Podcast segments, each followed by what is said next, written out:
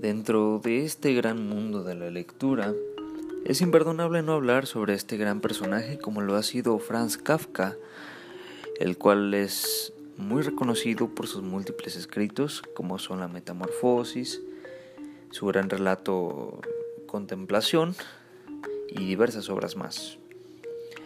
Eh, en este pequeño podcast daré un pequeño, pues, eh, como resumen en el cual voy a explicar de manera breve una pequeña teoría que yo pues tengo acerca de, de dos de sus famosas obras, la cual ha sido La Metamorfosis y Carta al Padre. Y pues básicamente es encontrar una relación de estas dos obras ya mencionadas con lo que ha sido su vida. Y pues bueno, como pequeña introducción, Kafka nació el 3 de julio de 1883 en Praga dentro del seno de una familia de comerciantes judíos. Eh, para no entrar tanto detalles, su padre era un señor con bastante prepotencia y autoritarismo, el cual se hacían las cosas a como él quería, así de simple. Y pues Kafka fue víctima de, de su prepotencia, lo cual esto pues vino siendo afectado gracias a que con el tiempo, eh, Kafka estudió y se doctoró en Derecho, pero no porque haya querido, sino su padre fue muy insistente y lo tenía, pues, vaya, quería que se hicieran las cosas como él quería. Fue para el año de 1913 que publicaría con éxito su primer libro llamado Contemplación, y dos años posteriores su famoso relato La Metamorfosis, eh, de este hablaremos más a detalle a continuación. Y bueno, durante este tiempo Kafka se dedicó a relatar y escribir historias, pero no las publicó hasta que murió, gracias a su gran amigo Mats Brod, quien se encargaría de publicar Carta al Padre. Y pues vaya, desgraciadamente Kafka murió de tuberculosis en 1924. Debemos recordar que esta, esta enfermedad era bastante común durante estos tiempos y la cura para ello pues aún no estaba bien. Así que pues Kafka murió a temprana edad, murió a los 41 años. Vaya desperdicio de talento que tenía este señor. Y pues bueno, debido a su muerte, las obras de este escritor comenzaron a resurgir a tal grado de que sus libros serían famosos y vendidos a millones de personas que actualmente hasta el día de hoy las personas deleitan un gran libro de este honorable personaje. Y pues bueno, una vez ya que hablamos de su pasado y llegar a varias conclusiones, eh, vamos a poder hablar un poco acerca de lo que ya venía mencionando. Y primeramente comenzar a hablar de la Metamorfosis, la cual fue lanzada en 1915. Y pues bueno, la historia da da inicio a Gregorio Samsa, el cual es el personaje inicial de esta obra. Eh, inicialmente empezamos con él en su dormitorio y descubre que se había convertido en una cucaracha.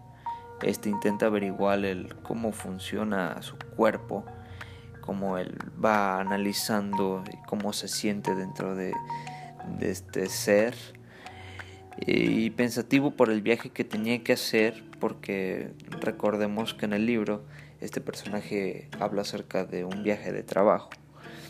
Amado por su familia, con mucho esfuerzo abre la puerta para enseñarles a sus padres en qué se había convertido en este ser cucarachesco.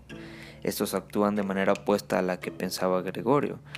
La madre se aparenta directamente a su hijo y su padre la amenaza con un palo. Eh, esto es gracioso al ver cómo todos se asustan al ver este ser hecho cucaracha. El protagonista, pues, a la mañana siguiente, este, se marcha del hogar y su hermana, que la cual se llama Grete, entra a su habitación los primeros días a darle los restos de comida solo para, hacer, para hacerse la buena. Ella no estaba tan cerca de Gregorio como pensaba este que le ayudaría a pagar para una matrícula en la universidad por sus habilidades con la música. Gregorio se da cuenta al final de que solo era para la familia una ayuda por el problema de dinero. Gregorio Samsa muere en su habitación un día por la mañana. La familia se alegra de su pérdida, pero miente al estar enfrente de sus vecinos. Estos escriben despedidas a sus jefes, directores del colegio, y estos últimos se marchan de la casa con alegría. Esta historia, reconocida por la gran forma de captar las cosas, nos muestra de manera más metafórica la forma en que Kafka veía a su familia y también la manera en la que percibía su aspecto. Tal como menciona el libro, Kafka se encontraba atrapado dentro de un gran de una gran confusión y depresión, bastante depresión, debido al trato que su padre le dio durante niño. Aparte de que este entonces el entorno en el que vivía durante 1915 en Alemania era denigrante y un poco ortodoxo. De tal forma, pues Kafka mostró al mundo la manera de percibir su vida, dándonos a entender que su familia era feliz sin él.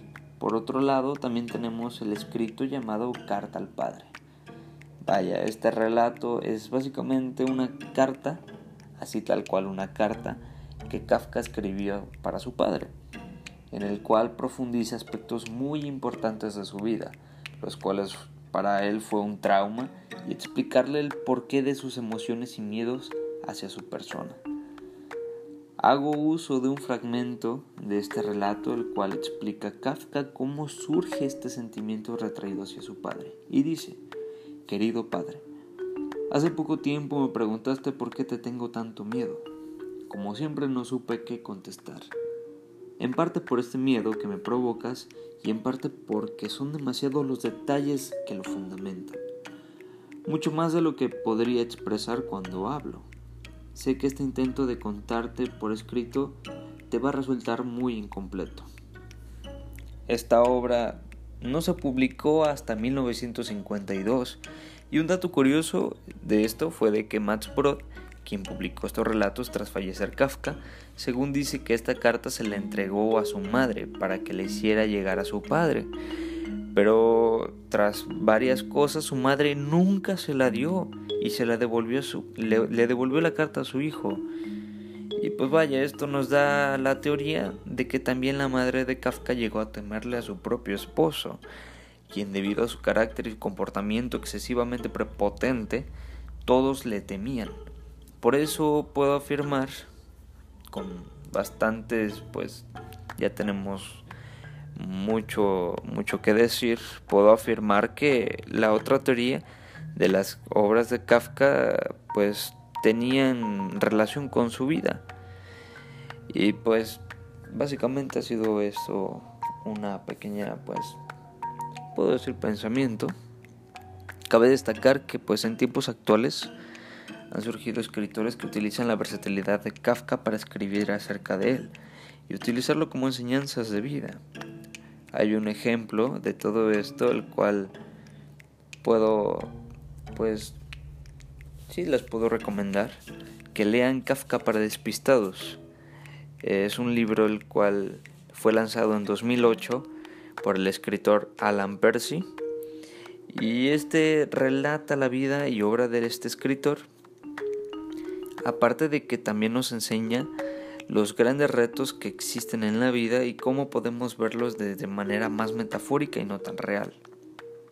También gracias a Max Brod publicó sus obras desde 1952, o sea, gracias a él, las obras de Kafka han sido una joya para los amantes de la literatura.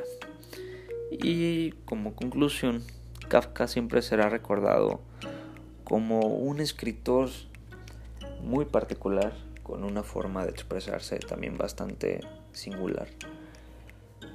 Y así ha sido pues esto, este pequeño podcast de casi ya 10 minutos. Espero que les haya gustado. No sé quién lo vaya a leer, quién lo vaya más bien a escuchar. Y si te tocó la dicha de escucharme, te agradezco por estar aquí. Mi nombre es Christopher Conca, Chris Conca. Y me despido, nos vemos en otro podcast y bye.